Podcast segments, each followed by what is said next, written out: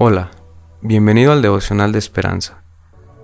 Creemos que en este tiempo Dios traerá inspiración y motivación para tu vida. Así que, prepárate para recibir una palabra de parte de Dios. 24 de agosto. La provisión de Dios. Considerad los lirios del campo, cómo crecen. ¿No hará Dios mucho más a vosotros? Mateo 6, 28, 30. Génesis 1, 11, 13, 29, 30.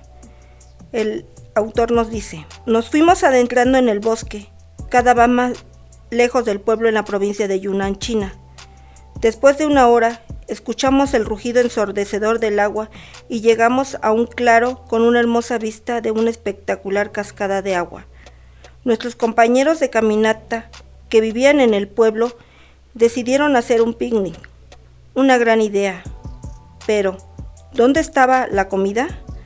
Mis amigos desaparecieron en el bosque y volvieron con una variedad de frutas y vegetales, e incluso unos peces. El chiancay parecía extraño con sus pequeñas florecillas violetas, pero tenía un sabor celestial.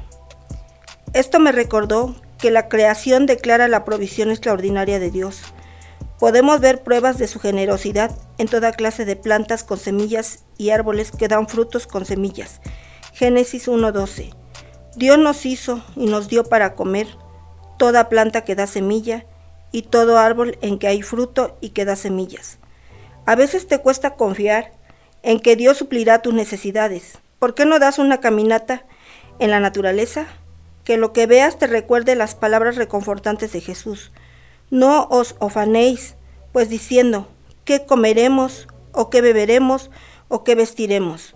Vuestro Padre Celestial sabe que tenéis necesidad de todas esas cosas. Mateo 6, 31, 32. En este tema aprendemos que Dios suple todas nuestras necesidades, que no debemos desesperarnos por las necesidades que a veces nos hace falta. Oremos.